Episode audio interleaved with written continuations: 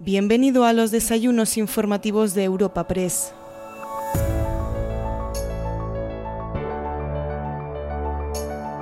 Hoy, en los encuentros informativos de Europa Press, recibimos la visita del candidato a las elecciones generales y presidente de Vox, Santiago Abascal.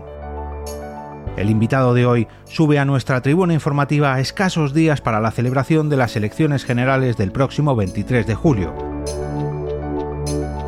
Su exposición inicial, charlará con el director de la agencia Europa Press, Javier García, quien ha sido el encargado de presentar el encuentro y dar la bienvenida a todos los asistentes a esta cita. Muy buenos días a todos y bienvenidos, muy bienvenidos a los desayunos informativos de, Europa Press. Hoy, a cuatro días de las elecciones, tenemos el placer de contar con nosotros como ponente invitado a don Santiago Abascal Conde, que es presidente de Vox. Santiago Abascal es natural de Bilbao, es licenciado en Sociología por la Universidad de Deusto. Con vocación política muy temprana, a los 18 años se afilió al Partido Popular y en 1996, con apenas 20 años, ingresó en el Comité Provincial del Partido Popular en Álava. En 1996, a los 23 años, fue elegido concejal del Partido Popular en el ayuntamiento de la localidad alavesa de Llodio. Esta eh, concejalía la mantuvo hasta 2007. Además, fue miembro de las Juntas Generales de Álava entre 2003 y 2004 y diputado por el Partido Popular en el Parlamento Vasco entre 2004 y 2009. Entre 2010 y 2012 trabajó para la Comunidad de Madrid precisamente como presidente de la Agencia de Protección de Datos. Fue uno de los eh, promotores de la Fundación para la Defensa de la Nación Española, que presidió entre 2006 y 2014. En 2013 abandonó el PP por diferencias ideológicas y en 2014 fundó Vox. Y desde 2019 es diputado en el Congreso eh, por Vox. Eh, don Santiago, por favor, la, la tribuna es suya.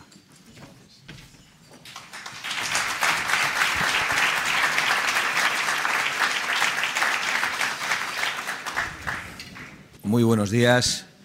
En primer lugar, quiero mostrar mi agradecimiento a Europa Press por este desayuno informativo y por darme la oportunidad de que nuestro mensaje, que tantas veces llega eh, distorsionado y manipulado, pueda llegar de manera eh, directa a los ciudadanos. Gracias también a todos los asistentes por su, por su interés y vayan por delante mis disculpas porque ya estamos en la recta final de campaña, de, de una campaña que ha sucedido a otra campaña y como comprenderán, pues ya estamos un poco cansados todos. Imagino que todos ustedes también estarán cansados de escucharnos. Y, algunos estamos especialmente cansados de escucharnos decir siempre lo mismo, pero eso que es un aburrimiento también creo que es, un, creo que es una virtud y es algo de lo que precisamente nosotros nos preciamos, de decir siempre lo mismo y lo mismo en todas partes de España. Y creo que eh, nunca será suficientemente dicho y recordado que terminan estos momentos dentro de solo seis días, si los españoles quieren un cambio de rumbo, la legislatura de la mentira.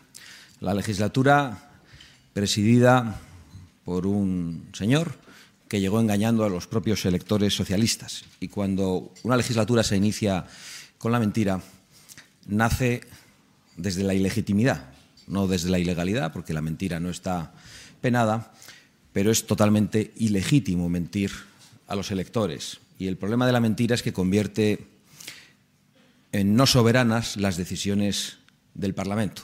Cuando el político llega engañando a los electores, las decisiones del Parlamento no son expresión de los electores, son expresión de una soberana mentira, que es lo que los españoles padecimos hace cuatro años. Termina la legislatura también de la traición al interés general de España. Hemos estado acostumbrado, acostumbrados a eso durante los últimos años, en los que se vendían los intereses generales al mejor postor en forma de infraestructuras, para el que más presionaba, para el más desleal, en forma de entrega de competencias. Pero en esta legislatura se ha rizado el rizo. Directamente el Código Penal se ha hecho a la carta de los delincuentes y de los golpistas porque el Gobierno, tras su mentira, pactó con todos los enemigos de España y del orden constitucional. Y he dicho enemigos sabiendo que esta es una palabra que cuando es escuchada por parte de un político despierta alertas, pero nosotros tenemos la responsabilidad de decir la verdad y sabemos distinguir muy bien entre los adversarios que piensan de una manera diferente a nosotros y los enemigos que no son otros que aquellos que atacan que trabajan todos los días para destruir la base de nuestra Constitución, que es la unidad nacional y que es también la base de nuestra convivencia y no solo la mejor herencia colectiva que tenemos los españoles. Pues todos esos han sido incorporados a la dirección del Estado durante esta legislatura suicida que ya termina. Además, concluye la legislatura del ataque a las libertades públicas y a la dignidad humana en todos los órdenes, desde el ataque a la libertad de las familias para educar a sus hijos conforme a sus convicciones, incluso en muchas regiones para escolarizar a los hijos en la lengua común de los españoles y la lengua materna en esos casos, desde el ataque a la libertad de expresión y la libertad de cátedra por parte de un gobierno que ha puesto en marcha una ley totalitaria llamada de memoria democrática, que no solo busca enfrentarnos recordando una guerra cainita, sino que pretende amordazar a la mitad de los españoles. Y, por supuesto, un ataque a la dignidad humana que ha sido totalmente desvalorizada por este gobierno que no ha protegido la vida desde su concepción hasta su extinción natural y que solo ha ofrecido a los españoles muerte y desesperanza. Un gobierno que además ha puesto en riesgo a las mujeres, un gobierno que ha presumido de feminista y que es el gobierno que se ha convertido en un mayor peligro para las mujeres españolas con la escarcelación de 117 criminales sexuales y el premio para más de un millar de ellos que terminarán saliendo antes de tiempo y que han visto reducidas sus condenas. Mujeres que no solo han padecido un ataque a su seguridad, sino que han padecido el borrado, porque se ha desvalorizado también el hecho de ser mujer. Y esto es algo que debería contestar el Gobierno. ¿Qué es para ellos ser mujer? Porque la ley trans borra por completo a la mujer, hace que las mujeres ya no tengan sus espacios de privacidad, que las mujeres puedan ser eh, bajadas del podio después de años desde niñas de esfuerzo físico para llegar en una competición deportiva a ser desplazadas por personas que tienen una fortaleza física mucho mayor y las mujeres han visto también en riesgo los puestos reservados a ellas en, en la función pública por parte de personas que se han llegado a cambiar de sexo justo en ese proceso para tener más facilidades para obtener algunas plazas. Esto ya ha pasado en España y ha sido ocasionado por el gobierno que decía proteger a las mujeres. Termina también la legislatura del ataque a las instituciones del Estado, a las instituciones democráticas, el ataque a la separación de poderes, con un gobierno que ha puesto a sus ministros en el Tribunal Constitucional, en la Fiscalía General del Estado, que ha puesto a sus militantes en el Centro de Investigaciones Sociológicas, con las consecuencias que todos conocen, que ha saltado el Tribunal de Cuentas, que ha introducido a Pablo Iglesias en el Centro Nacional de Inteligencia y que, en definitiva, ha colonizado todas las instituciones con una voluntad meramente partidista. Lo estamos viendo también durante esta campaña electoral. Incluso la Junta Electoral ha tenido que llamar al orden al presidente del Gobierno por utilizar la presidencia europea y la presidencia del Gobierno para hacer campaña electoral, como hemos visto en las reuniones de la OTAN y en las reuniones que se han producido en Bruselas, utilizadas por el presidente del Gobierno directamente como mítines electorales en los que ha atacado a la oposición y ha hecho campaña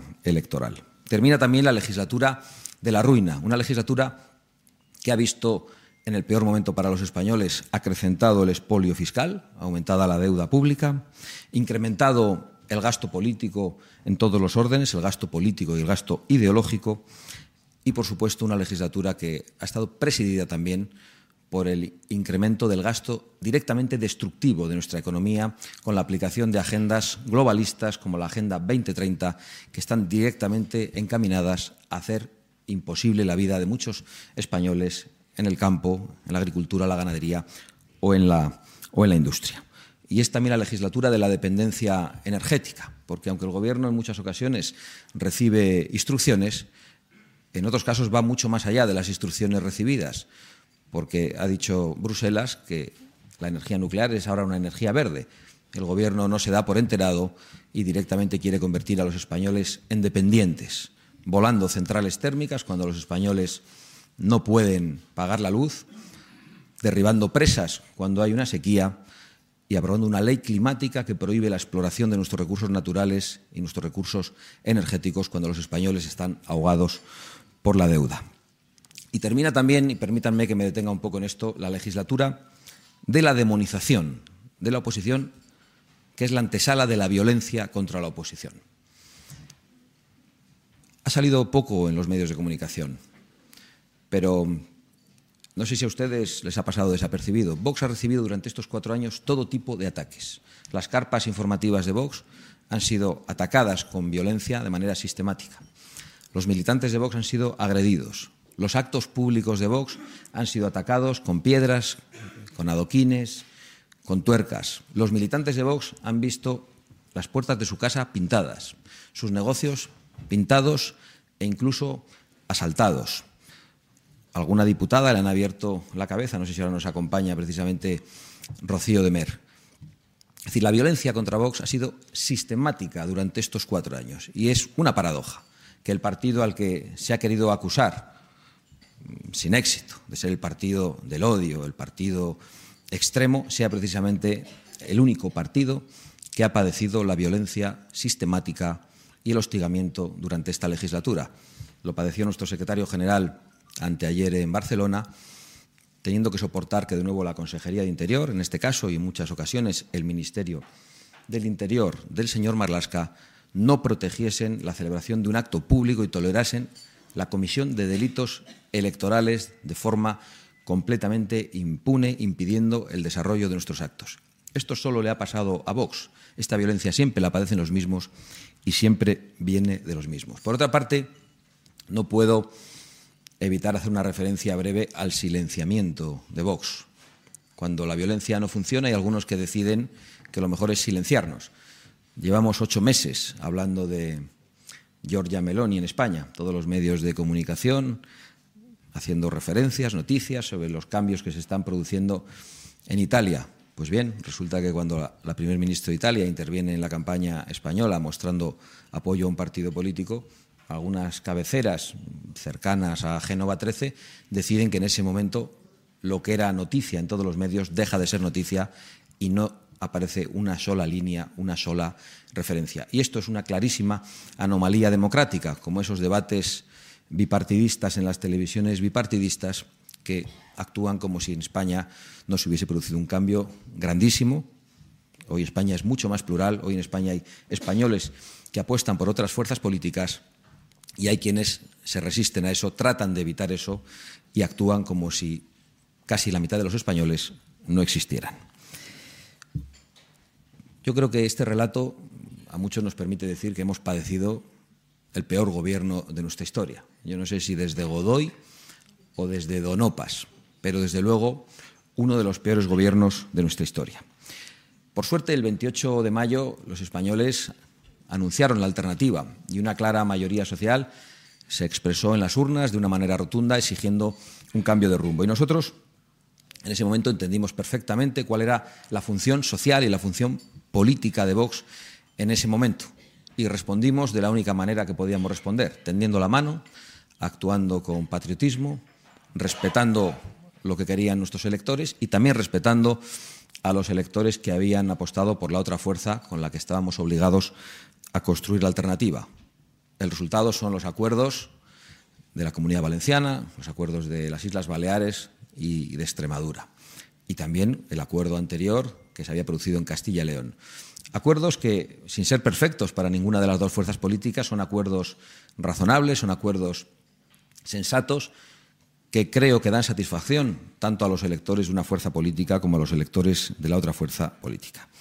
Es verdad que hemos visto con perplejidad cómo a veces eh, ante el Partido Popular no tenemos un único interlocutor, sino varios. Un Partido Popular que actúa de maneras muy distintas en función del territorio y eso dificulta la alternativa. Lo, acabamos de comprobar también en la región de Murcia, que ha sido la región en la que Vox ha tenido el mayor apoyo, eh, el mayor respaldo electoral. Un 18% de los murcianos han confiado en nosotros y el Partido Popular ha decidido que en esa región Vox tenía que ponerse de perfil, hacerse invisible, hacer como que no existía y entregar gratis la confianza que los electores nos habían dado. Y eso es absolutamente imposible. Pero nuestra perplejidad se ha acrecentado durante esta campaña electoral ante algunas posiciones del señor Feijó.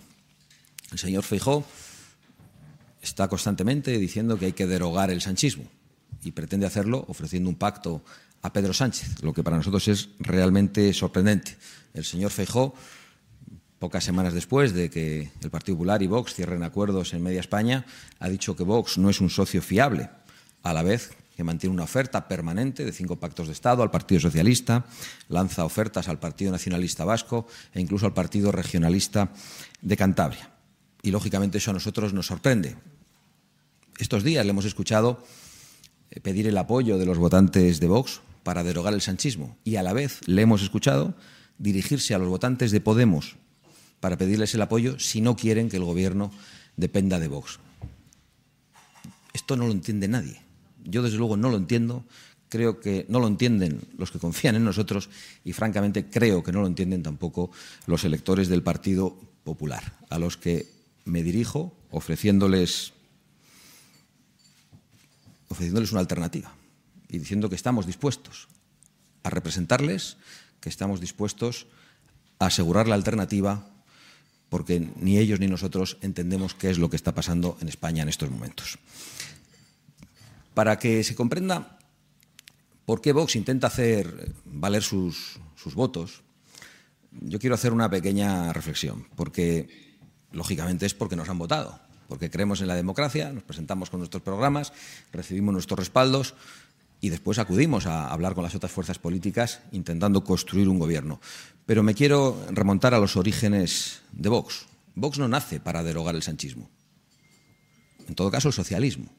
Vox nace en el año 2014, con una mayoría absoluta del Partido Popular. Es decir, Vox empieza como fuerza política, aún sin éxito, mucho antes de que Sánchez tuviese esa importancia en la arena política española, con un Rajoy con mayoría absoluta y con un Partido Popular con mayoría absoluta en todas las regiones. Y Vox en el año 2015, muy pronto, empieza a abrir nuevos debates, debates que no se habían producido en la sociedad española porque respondían a nuevas realidades o debates que desde la izquierda habían decretado cerrados. Vox pone encima de la mesa del debate público nacional la oposición al globalismo y a la imposición de agendas globales como la 2030 que nadie ha votado. Vox pone encima de la mesa el debate sobre la necesidad de defender nuestras fronteras como consecuencia del fracaso del multiculturalismo en muchas sociedades europeas. Vox alerta sobre la inmigración ilegal masiva y sobre la creciente islamización de las sociedades europeas. Y esto que hacía que algunos girasen la cabeza eh, pensando que hablábamos de un problema inexistente, les tengo que contar que está detrás del aumento de la militancia de Vox en el año 2017. Uno de los mayores aumentos de militancia de Vox en el año 2017 se produce inmediatamente después de los atentados islamistas de Barcelona en agosto del año 2017 porque Vox ya había hablado de estas cosas, porque Vox había señalado un problema que existía, que muchos españoles observaban, algunos ya padecían en algunos lugares y que estaba fuera del debate público.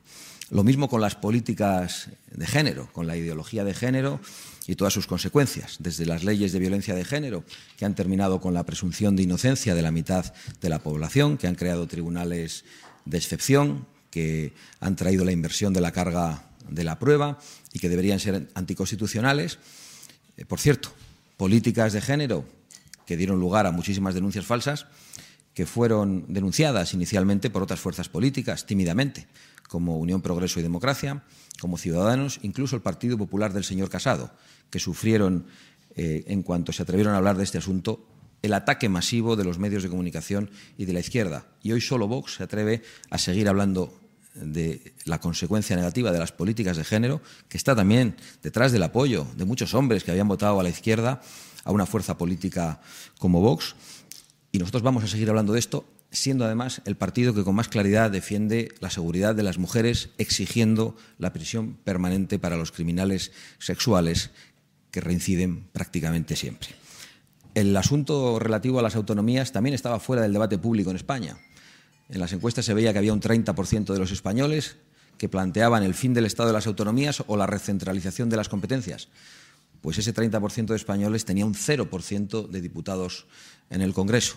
Eso ha cambiado también con la llegada de Vox, que se atrevió a oponerse al alarmismo climático y sobre todo a las consecuencias para las clases medias y para las clases más desfavorecidas por la aplicación de determinadas políticas de la transición energética. El alarmismo climático que está tomando unos derroteros eh, tremendos. Les invito a que escuchen al expresidente Rodríguez Zapatero hablando del infinito y del universo en el día de ayer, porque es eh, es, muy significativo de lo que es una nueva religión, con sus sumos sacerdotes, con sus pecados, con sus eh, condenas y con sus estigmatizaciones. Y, por supuesto, de la ley de memoria histórica, no solo de la ley de memoria democrática, de la ley de memoria histórica. Cualquier ley que pretenda imponer la memoria a los españoles es para nosotros una ley completamente inaceptable que debe ser derogada. Es intolerable que este Gobierno, que quiere tapar la memoria reciente de los españoles con la existencia del terrorismo, pretenda enfrentarnos con una guerra de hace un siglo, después de la cual nuestros padres y nuestros abuelos se abrazaron y trajeron la Constitución y trajeron la democracia y la concordia que ha sido rota por este Gobierno. Es decir, Vox plantea todos esos debates que no, existían en ese momento en la opinión pública española y se dirige a un electorado sin representación, a un electorado que no tenía voz. De hecho, el nombre de, Vox es voz en latín, como saben ustedes, y obedece precisamente a esa reflexión. Es decir, Vox surge ante un PP entregado al izquierdismo y al globalismo y que tiende la mano en muchas ocasiones a los partidos separatistas. Y Vox, por lo tanto, no es el coche escoba del Partido Popular.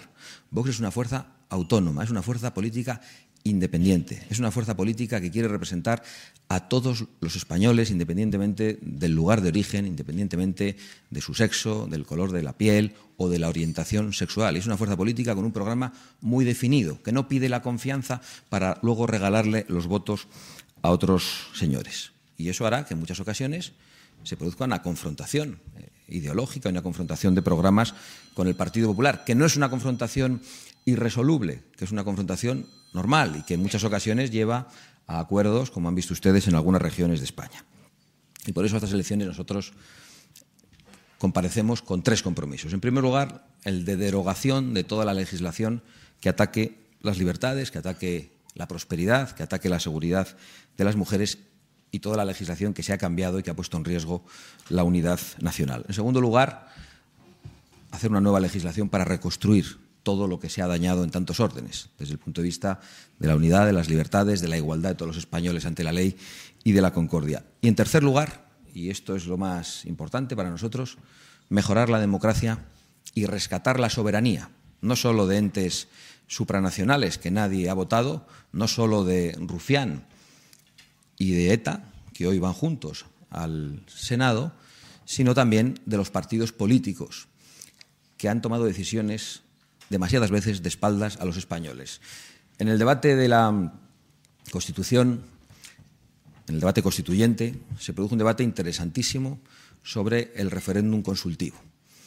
Y en aquel momento la posición más, eh, sorprendentemente quizá para algunos de ustedes, la posición más democrática, que pedía consultar más al pueblo, y que, por cierto, al defenderlo se definía como populista, era la de Manuel Fraga Iribarne. Y las posiciones contrarias fueron encabezadas por los socialistas, por Jordi Soletura, y fueron apoyados finalmente por la Unión del Centro Democrático, que restringieron y minimizaron la posibilidad de consultar a los españoles. Aún así, quedó un artículo en la Constitución, el artículo 92, que faculta preguntar a los españoles en circunstancias que puedan afectar a sus vidas en circunstancias que sean importantes para ellos.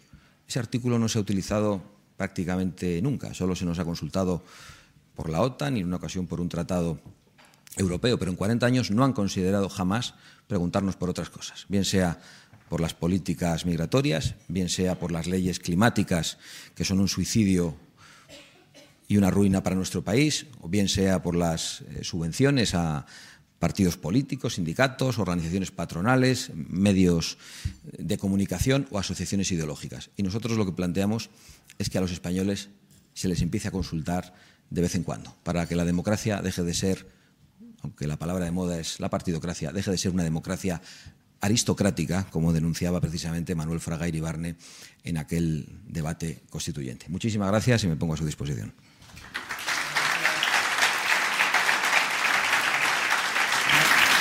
Bueno, presidente, mientras le, ponen el micrófono, eh, eh, ya le digo que vamos a hablar mucho de, pactos, que esto nos tiene muy entretenidos a todos y que se va a convertir en una de las estrellas del debate político a partir del, domingo. Vamos a hablar también eh, de, sus propuestas, de algunas de, sus propuestas electorales. Vamos a hablar de, las comunidades que todavía están pendientes de formación de gobierno, del debate de mañana. O sea que y tenemos aproximadamente 35 minutos y quiero cumplir el tiempo porque todo el mundo tiene mucha agenda, empezando por usted, presidente. Pero antes, permítame, quiero empezar por una cosa que nos ha comentado en su intervención y que a mí me ha dejado sorprendido. Obviamente yo no estoy empotrado en su campaña y como los compañeros, y no sé si lo ha comentado más veces, a mí me ha sorprendido. Ha dicho que se están volando centrales térmicas y derribando presas. Esto, yo, yo no soy consciente de esto. Bueno, está en, está en las noticias. Igual, igual hace como yo, que no lee mucho los periódicos. No, yo, sí los leo, es mi obligación. Pero vamos, yo, esas noticias están en, todos los medios de comunicación. Se está desmontando la central térmica de Carboneras, que creo que está en, Almería, y la maquinaria están llevándola para Marruecos.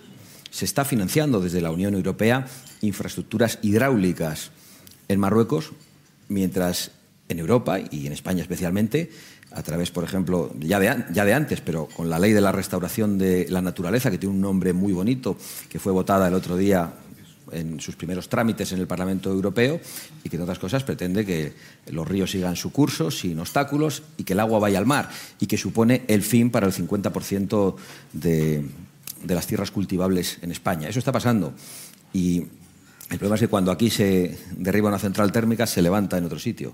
Cuando aquí eh, se termina con las infraestructuras hidráulicas, cuando en realidad necesitamos muchas más. Nosotros planteamos un plan hidrológico nacional que interconecte todas las cuencas y que haga lo necesario para que el agua llegue a todos los rincones de España. No puede ser que lancemos al mar hectómetros y hectómetros de agua muy por encima de los tratados internacionales, por ejemplo, con Portugal, mientras se financian infraestructuras hidráulicas en Marruecos, que favorecen a la agricultura de Marruecos, que luego trae sus productos, que no tiene las exigencias fitosanitarias ni por supuesto los estándares laborales que se exigen aquí a los europeos y que entran a competir directamente esos productos extracomunitarios con nuestra agricultura. Eso para nosotros es eh, capital, es uno de los mensajes más importantes que tenemos que lanzar a los españoles. Presidente, creo que hay cierta curiosidad por el libro que tiene usted sobre la mesa y que ha venido con él. No sé si quiere que le despejemos la duda a toda la sala ah, y le digamos que está usted leyendo. Pues eh, es un libro que me acaba de regalar Jorge Busadé, que lo ha prologado, que no estoy leyendo todavía. Y, que es eh, La España que queremos de José Calvo Sotelo. Bueno, despejada la, la duda, ya todo el mundo sabe eh, el regalo de esta mañana del, señor Abascal. Vamos a hablar del debate de, mañana, el último debate, un debate a tres, en el que no está el señor Fijo. ¿A usted le viene bien o no que no esté el señor Fijo? a, mí me viene bien que el discurso de Vox llegue a los españoles de manera directa.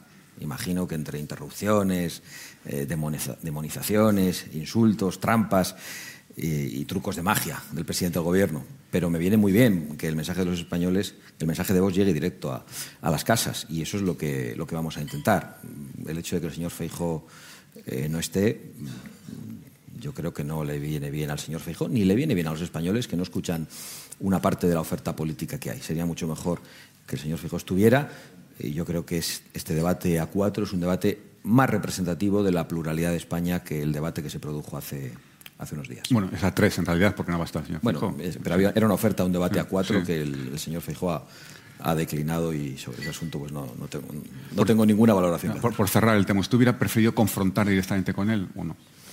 Bueno, yo habría preferido que el debate sea realmente plural y que toda la oferta política pudiese escucharse, pero yo en realidad con quien quiero confrontar es con el, con el gobierno de la ruina. Bueno, eh, presidente, estamos a prácticamente cinco días de las elecciones, del día 23, el domingo. ¿Qué percepción eh, tienen ustedes? Percepción. Sí, ¿qué, están notando? ¿Qué están.? Bueno, si, atendemos a, los titulares y a, la tortura de las encuestas, la percepción, lógicamente, es muy negativa para nuestras perspectivas o negativa. Realmente, si atendemos a la movilización del electorado de Vox, al aliento que recibimos en la calle, la percepción es muy positiva. Por suerte, creo que ayer a las 12 de la noche terminó la tortura de las encuestas y creo que eso va a significar que en todas las entrevistas que me hagan no sé si ya tenías preparada alguna, dejen de preguntarme por las dichosas encuestas que se han convertido en una herramienta de orientación del voto y no en una herramienta de predicción del voto. Seguro que muchos recuerdan, algunos, que son algo más mayores que yo, que las encuestas antes eran eh, un par de casas demoscópicas, la del CIS, y, muy de vez en cuando han proliferado las casas demoscópicas, pero no solo eso, es que en esta campaña ha ocurrido una cosa que no pasaba antes. Hay un tracking diario de todas las casas demoscópicas. Eh, hasta el punto de que no se nos pregunta por nuestros programas electorales, sino por la valoración de las encuestas permanentemente. Me he tirado en el inicio de varias entrevistas contestando cuatro o cinco preguntas sobre las encuestas. Eh, por suerte están prohibidas esta última semana, pero no sé si habría que prohibirlas mucho más, mucho más tiempo. No, y, habría, que hacer una auditoría sobre las encuestas, porque eh, ya ha ocurrido en alguna nación europea que un gobierno ha tenido que dimitir precisamente una vez que fue elegido, porque se descubrió un complot de empresas privadas y casas demoscópicas para dar unos resultados alterados que beneficiaban al partido que llegó al gobierno. Eso ocurrió en Austria y, dimitió el primer ministro. Bueno, aquí el Tribunal Constitucional ha dicho que el gobierno ha aplicado un estado de alarma inconstitucional y todos permanecen aferrados a sus puestos. ¿no? Pero, ustedes no hacen tracking, ustedes no, no, no, hacen tracking, vos no... Sí, nosotros, nosotros también tenemos nuestra información para, intentar anticiparnos a qué es lo que puede ocurrir no para cambiar nuestro discurso. Nosotros no, nosotros no, no, hacemos como otros que dicen, a ver qué es lo que quiere la gente, pues esto es lo que vamos a decir. Nosotros hemos montado una alternativa política porque tenemos unas convicciones, las hemos llevado a la política. Pero lógicamente intentamos estar informados de qué es lo que puede pasar. Claro, porque entre otras cosas, ayer mismo hicieron ustedes, me lo, manda mi compañera eh, Pilar de la Cuesta, ustedes hicieron público ayer un mapa en el que hay 16 provincias eh, en las que dicen ustedes que se están jugando un escaño con... Yo creo que eso no lo hemos hecho nosotros. No, lo, ha hecho la Fundación Disenso, ah. pero lo difundieron ustedes ayer. sí, sí, sí, En el que hay, son 16 eh, provincias en las que está todo muy apretado. Sí. ¿Y eso lo ha hecho la Fundación Disenso? Sí, sí. sí vale, vale. pues ¿No, ¿No, conocía usted este mapa? ¿Lo, difundieron? yo, yo, estoy para hablar y para lanzar bueno, bueno, pues, y, hay, otros que pues, están ahí en la cocina con los cálculos. Pues hablemos. ¿Qué, qué, qué, intuye que puede pasar en estas 16 provincias, por ejemplo? Pues hombre, yo espero que Vox tenga una fuerza importantísima y que sea decisivo en esos lugares. Vox ya, ya obtuvo un gran respaldo en el año 19 en todos esos lugares. Lo ha obtenido también Llegamos a tener el 24% del voto en, Castilla-La Mancha, el 20% en Andalucía en el año 19, con un respaldo extraordinario. Era mucho más bajo en Castilla y León, pero luego fue superado en la elección autonómica. Fue el primer lugar, Castilla y León, donde en el voto autonómico superamos al voto del año 19. La posición de Vox en defensa de la ganadería, de la agricultura, eh, de las tradiciones y del mundo rural es una posición muy, que ha llegado con mucha rotundidad al campo y que hay mucha gente que nos la agradece y nos respalda. Yo, yo tengo toda la esperanza. Bueno, vamos a ponernos en el lunes 24. Mm, eh, usted ya ha dicho que prevé problemas con la negociación con el Partido, que augura problemas en la negociación con el Partido Popular. ¿Por qué? Bueno, pues en, la, hipotética, estamos hablando de hipótesis. Porque, ¿eh? sí, sí, claro. porque he escuchado lo mismo que ustedes. Es que le, he escuchado al señor Feijo ayer dirigirse a los votantes de Podemos que no querían que el futuro gobierno dependiese de Vox. Yo, si no queréis eso, votadme a mí. Y a la vez está pidiendo el voto a los votantes de Vox para derogar al sanchismo. Es un. Es, bueno, es que es inconcebible, es, incomprensible. Es un discurso eh, totalmente errático. Y a mí me preocupa mucho eh, ese despiste del señor Feijó, que es un despiste que además creo que amenaza la alternativa. Y amenaza la alternativa porque en el documento que pone encima de la mesa del señor Sánchez, el documento firmado, que nos gustaría que el señor Feijó retire o que retire su firma de ese documento, le ofrece el reparto del poder bipartidista. ¿Cómo es posible la derogación del sanchismo en esos términos? No es posible, es un, es un engaño a los electores y nosotros tenemos el deber de alertar y de denunciar esa trampa. Y por eso anticipamos que, que pueden existir dificultades, que no han existido en otros lugares de España, donde muchos líderes del Partido Popular han actuado con, gran responsabilidad, siendo conscientes de, cuál era el resultado electoral y de cuál era la fuerza de Vox. Y desde el minuto uno tuvieron claro que había que pactar con Vox y que los españoles estaban eh, apostando por una alternativa.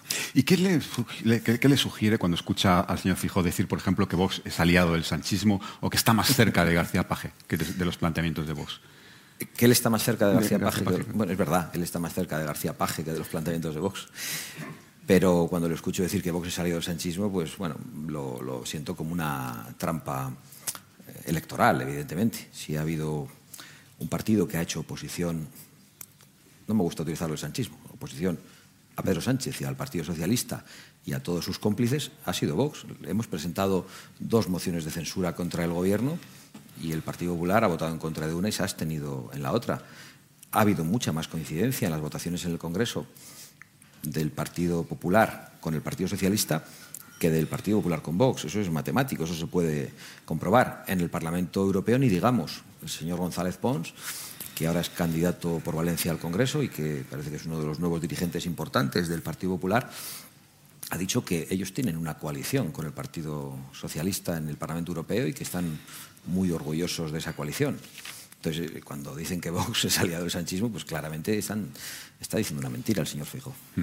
Vamos a intentar poner las cosas negro sobre el blanco para que no quede ninguna duda. En el hipotético caso de que el señor Fijo necesite un voto de Vox para ser investido, ¿ustedes exigirán entrar en el próximo gobierno?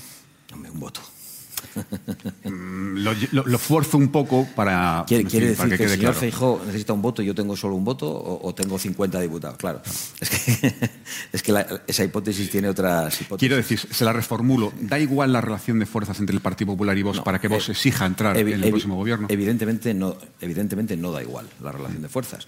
Nosotros somos razonables. En función de la fuerza que recibimos, pretendemos que se aplique una parte de nuestro programa. el problema con el Partido Popular con el que hemos llegado a acuerdos de investidura en algunas regiones es que no cumple los acuerdos de investidura. Y por eso hemos exigido la entrada en los gobiernos. Hemos tenido experiencias de investidura en la Comunidad de Madrid, donde el Partido Popular nos necesitaba hace cuatro años. Hemos tenido experiencias de acuerdos de investidura en Murcia, que no solo fueron traicionadas, sino que el Partido Popular gobernó con transfugas de Vox, y también en Andalucía, donde un poquito de gratitud esperábamos, porque se echa a los socialistas de Andalucía hace cinco años gracias a la, irrupción de Vox. El Partido Popular fue completamente impotente durante 40 años para echar al socialismo de Andalucía y necesitó la irrupción de Vox, que también sirvió para tumbar ese discurso de la división del voto, porque a, Vox le votaron andaluces de muy distinto tipo. Algunos que habían votado al Partido Popular, otros que votaban a la izquierda, gente que se abstenía. Bueno, pues llegamos a un acuerdo de investidura que fue incumplido también por el señor Juanma Moreno. Entonces, claro, nosotros pues no somos tontos. Queremos que, los acuerdos sean respetados y hemos entendido que la única fórmula es la entrada en los gobiernos, especialmente en un sitio como Murcia, donde tenemos el 18% del voto a Ciudadanos con el 12% del voto, le dieron cuatro de las diez consejerías del gobierno en la anterior legislatura. Y donde además se ha gobernado con transfugas de Vox. es algo que, que, creo que es muy evidente y muy razonable. Vale, pues ahora seguimos con el Gobierno Nacional, pero vamos a cerrar entonces el anuncio, el, tema de Murcia, que lo acaba de sacar usted, que además me preguntan también por él, eh, Miguel González, del país, que qué va a pasar en, Murcia. ¿Qué cree que puede pasar en Murcia? ¿Es necesario primero despejar la incógnita del 23? yo, yo, creo, francamente, que el Partido Popular no es como, nosotros. El Partido Popular le gusta el juego corto en la política. Yo no descarto que después del día 23 el Partido Popular cambie de posición en Murcia y llegue a un acuerdo no descarto que ellos estén eh, únicamente sacrificando a los murcianos temporalmente por intereses electorales nacionales. Tampoco descarto que, traten de poner a Vox en una situación complicada. Creo que los resultados serán muy importantes para eh, saber qué es lo que pasa. Pero no, no, soy capaz de anticipar qué es lo que puede hacer el Partido Popular. Sí puedo anticipar qué es lo que va a hacer Vox. Y Vox no va a dar los votos ni va a dar la abstención al gobierno del señor López Miras si no hay un programa de gobierno en el que una parte de nuestros principios y de nuestras propuestas se respeta y si no estamos en el gobierno para que se cumpla. Pero ¿no cree usted que en realidad el Partido, el Partido Popular fantasea con la posibilidad de, repetir elecciones en Murcia? Pues son capaces. Es posible, pero, pero, Es decir, eh, lo dice porque podrían querer llevar a nosotros están, Están a dos de, mayoría absoluta. es, posible, pero las elecciones eh, las, carga la gente. La gente es la que decide, la que vota y puede pasar eso, lo que ellos esperan, o lo contrario. A nosotros nos, da igual lo que pase. Nos da igual eh, ganar un poco, perder un poco, que ellos tengan mayoría absoluta, que no la tengan, nos da igual. Lo, que no nos da igual es traicionar a la gente que ha confiado en nosotros. Eso no va a pasar.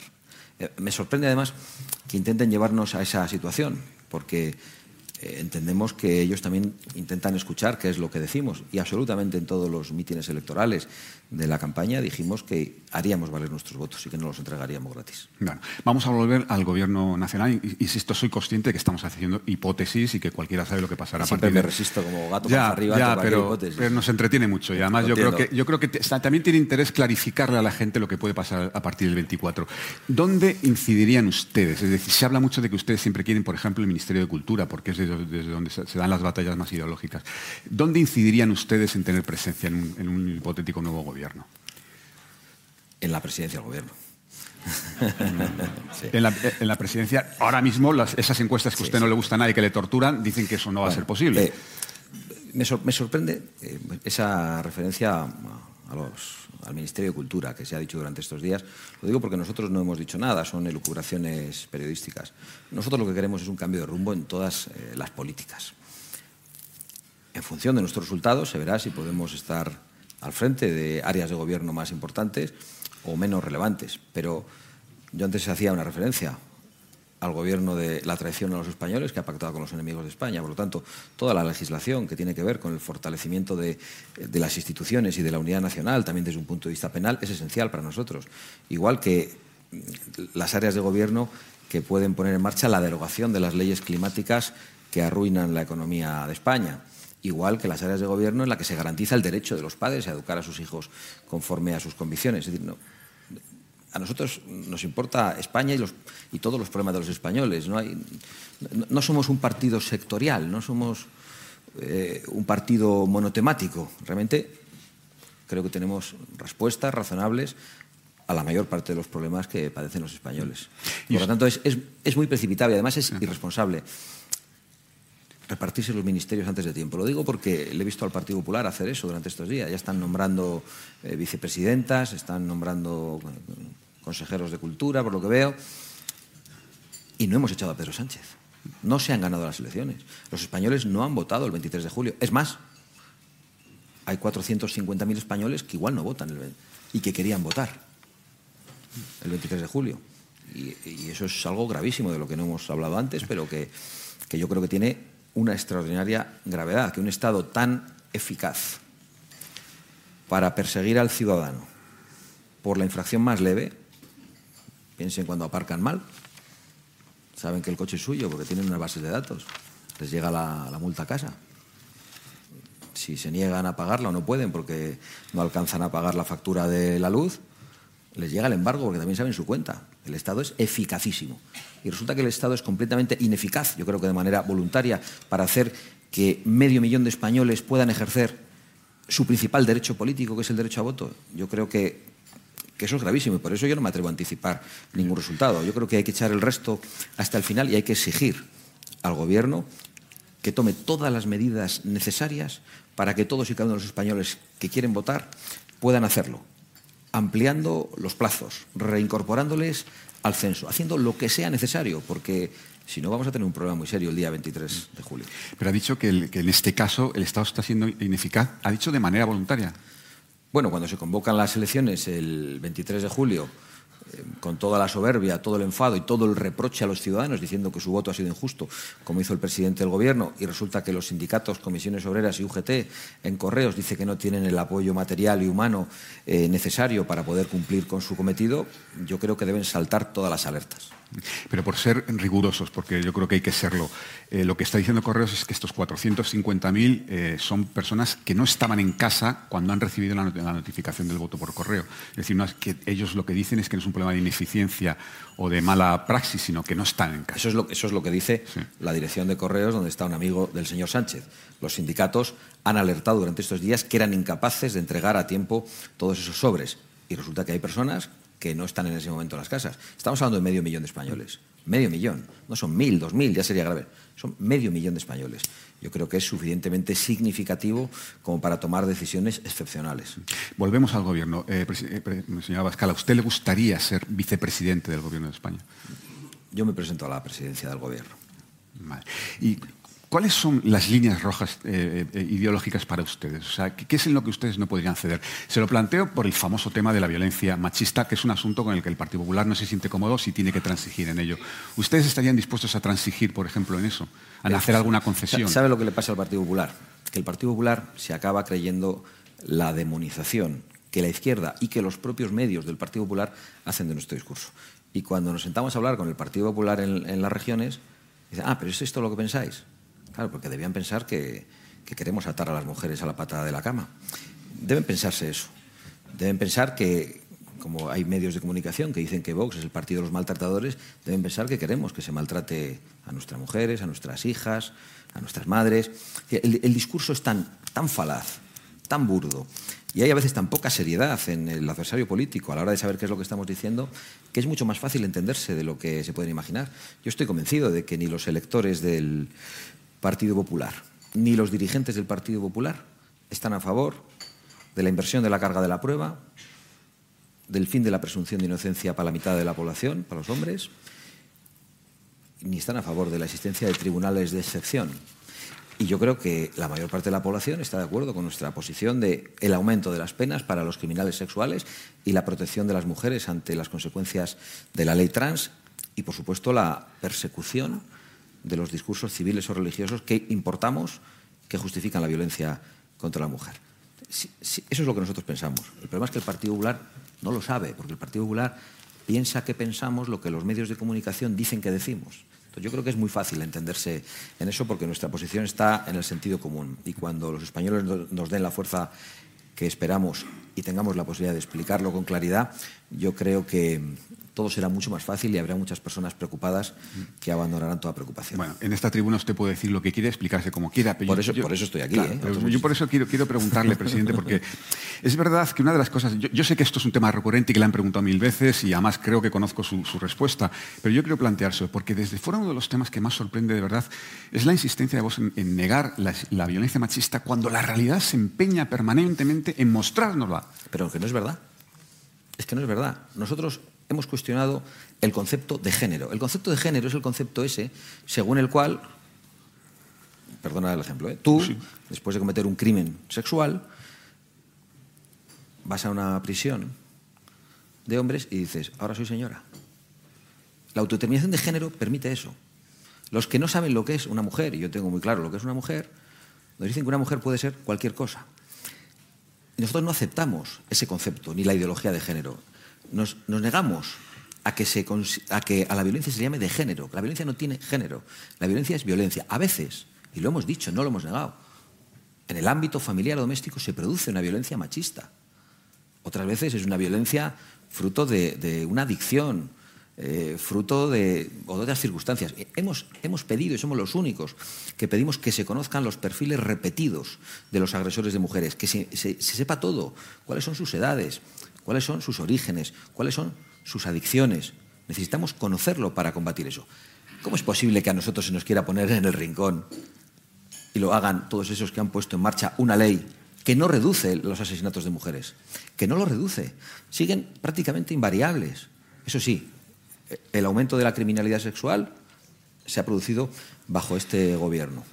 Y no solo no reducen las agresiones a mujeres, sino que han convertido directamente en culpables a muchos hombres.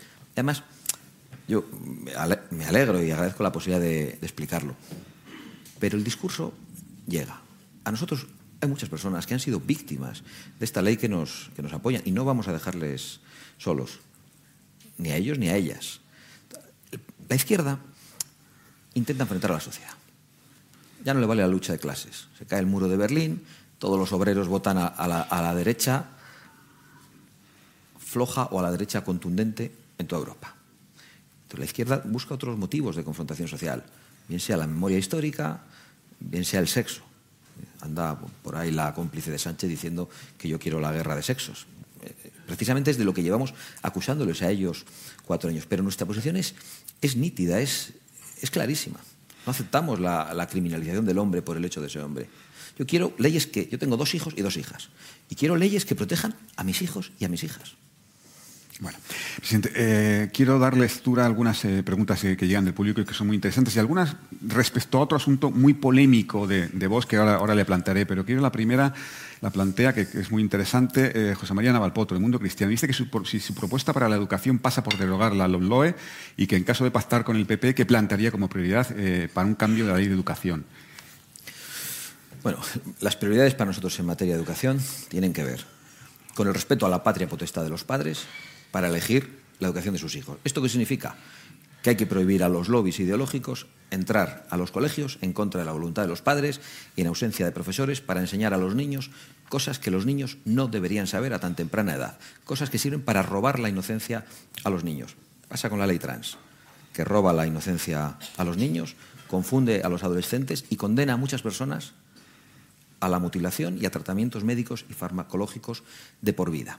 Y hay niños que no están pensando en esas cosas, a, los que se les va a hablar en los colegios de esas cosas. Por supuesto, la ley educativa tiene que contemplar de una vez por todas, a través de la ley educativa directamente o de una ley nacional de lenguas, el derecho a escolarizar a los hijos en español, en todas las etapas educativas, en todos los rincones de España. Lo acabamos de lograr en un acuerdo con el Partido Popular en la Comunidad Valenciana y en las Islas Baleares.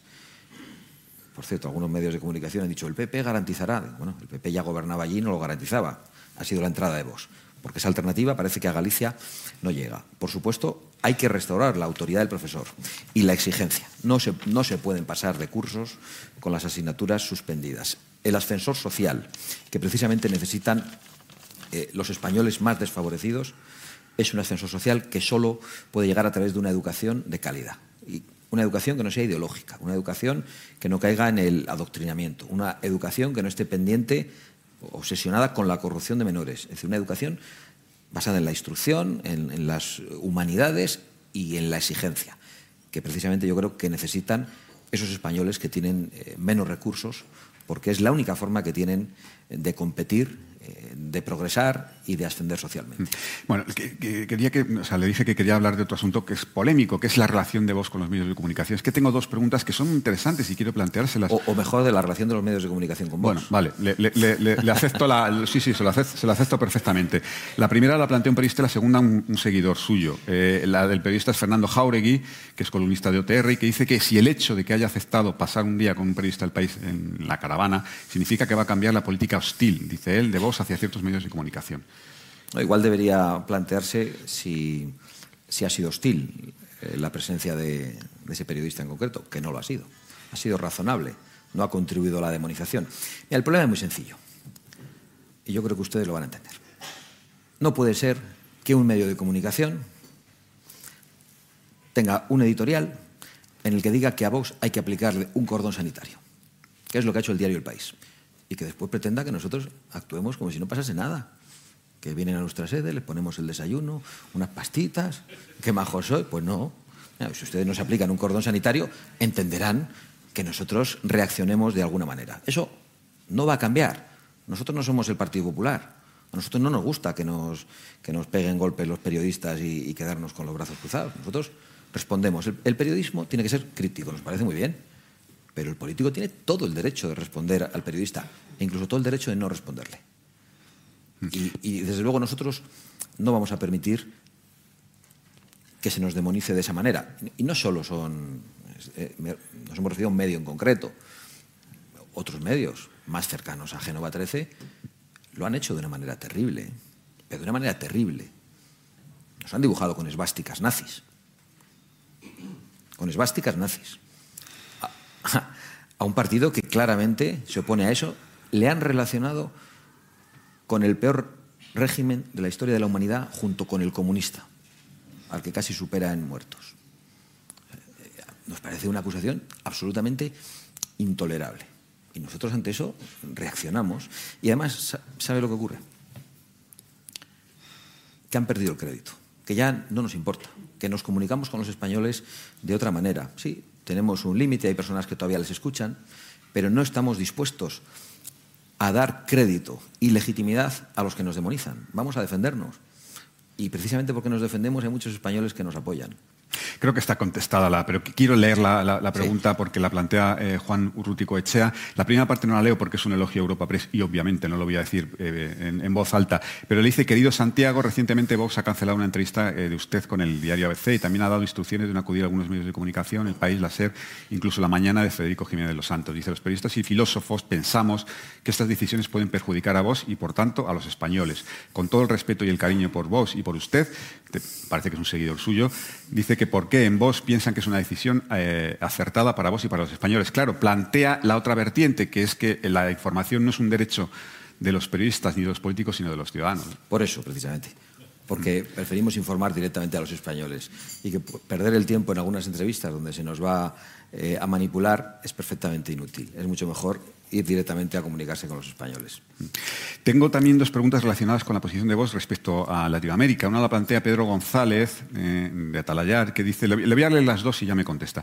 Dice que, si la inclusión, no, dice, la inclusión en sus listas electorales de la, represaliada escritora cubana Zoe Valdés significa que en caso de coalición PP-Vox ustedes exigirán un endurecimiento frente a Cuba y por extensión frente a Venezuela y a Nicaragua. Y también le, planteo, eh, eh, Armando González de la jornada dice que ¿Qué acciones diplomáticas haría contra los países latinoamericanos con gobiernos de izquierda como México o Colombia o Chile? Pues yo, creo en la democracia y yo creo que las democracias se están degradando en Hispanoamérica y, desde un punto de vista más amplio también en, en Latinoamérica, incluyendo Brasil. Y yo creo que nosotros tenemos un deber que es el de apoyar a los opositores que creen en la democracia y no aquellos que atacan la separación de poderes, que amenazan al fiscal general, como acaba de ocurrir en Colombia. Lo que no puede ser es que en una nación como Colombia, donde se ataca al fiscal general, que en estos momentos está gobernada por un señor que ha tenido relación con el terrorismo, que insulta a España, que venga aquí y se le ponga alfombra roja y que todo el Congreso le aplauda en pie, después de atacar a España y a su historia de una manera tan clara. Nuestra posición es la que está poniendo en marcha la Fundación Disenso, con el impulso del Foro de Madrid, es la de construir una alternativa a los cárteles de Puebla y de Sao Paulo, porque son directamente eso, cárteles comunistas y de narcos. Y nosotros pensamos que tenemos el deber de ayudar a toda esa gente en Hispanoamérica que defiende la, la libertad, que cree en la democracia y que está espantada de las consecuencias del socialismo y del comunismo. Nuestros actos en España están llenos, llenos de cubanos, de venezolanos, de brasileños, de colombianos, de ecuatorianos, están llenos. Es algo verdaderamente sorprendente. El mensaje ha llegado y, Vox tiene una posición muy contundente contra la inmigración ilegal y sin embargo todas estas personas distinguen nuestro discurso perfectamente y saben que les estamos apoyando porque, como suelen decir ellos, vienen del futuro, vienen de padecer lo que es el socialismo. Mm, si me permite, nos vamos a pasar un poquito de tiempo. Es que quiero plantearle dos últimas cosas. Una es Cataluña, porque hay gente que, dice que un, hipotético gobierno PP-Vox eh, eh, volvería o generaría una vuelta a las, eh, a las tensiones en, Cataluña. No sé qué le parece a usted esto. No, tengo ninguna duda. ¿De que volverán las tensiones? sí, sí, Hay una fórmula de que no haya tensiones se da la secesión y entonces no hay tensiones. Abandonamos allí eh, la herencia de nuestros mayores, entregamos la unidad de nuestra patria, traicionamos a cientos de miles de españoles que están padeciendo bajo los gobiernos separatistas y entonces no hay tensiones. Directamente nos rendimos. Entonces, lo que hay que hacer es imponer la ley, restaurar las herramientas de defensa que un Estado necesita para defender la unidad, que es la base de la Constitución, y la ventaja de un gobierno en el que esté Vox es que no va a pasar como con un gobierno con mayoría absoluta, como el del señor Rajoy. Nosotros no, no vamos a tener esos titubeos. En el año 2017 parece que los abogados del Estado no habían visto en el temario de las oposiciones los golpes de Estado y se quedaron pensando qué es lo que hacían. Y acordaron con el Partido Socialista y con Ciudadanos un artículo 155 de chiste que ha servido para que de nuevo los separatistas estén en el poder. Cuando se produce un golpe de Estado no es posible eh, limitar la intervención a unos pocos meses. Es absolutamente necesario que exista una intervención sostenida y duradera y utilizar todos los resortes del Estado para convencer a la población en Cataluña y para restaurar la concordia. Pero desde luego la concordia no se va a restaurar con la cesión al separatismo. Eso es lo que se ha ensayado durante 40 años con las consecuencias que hoy padecemos. Ya dijo Julián Marías que no se puede integrar al que no se quiere integrar.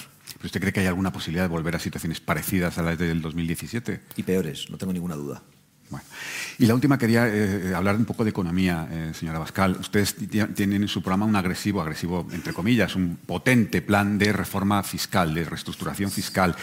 Eh, quería saber si han podido cuantificar cuál sería el coste fiscal de esa reforma.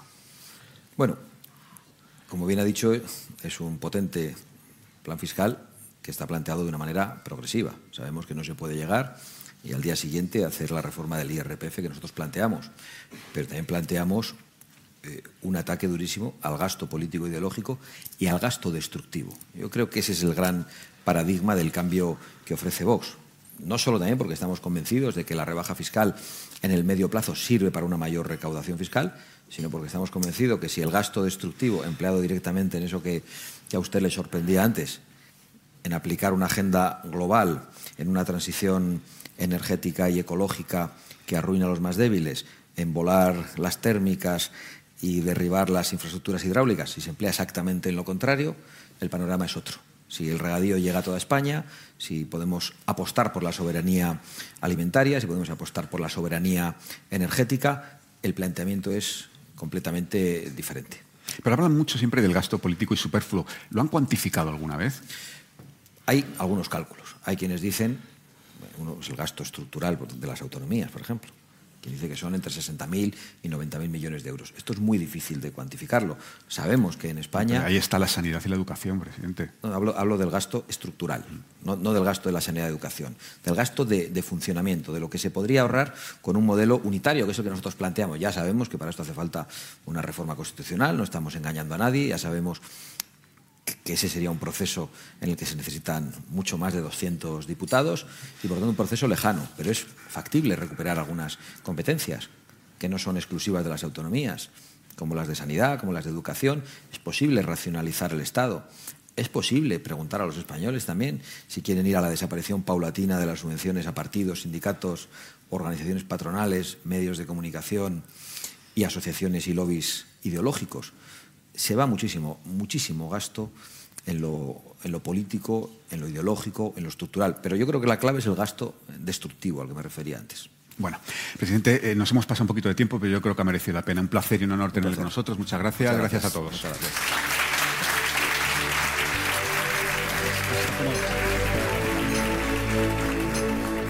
Despedimos esta entrega de los desayunos informativos de Europa Press invitando a todos nuestros oyentes a descubrir el resto de episodios de este programa, así como los distintos podcasts de nuestra red a través de europapress.es barra podcast. Recuerda que puedes encontrar todos ellos en las principales plataformas de podcasting.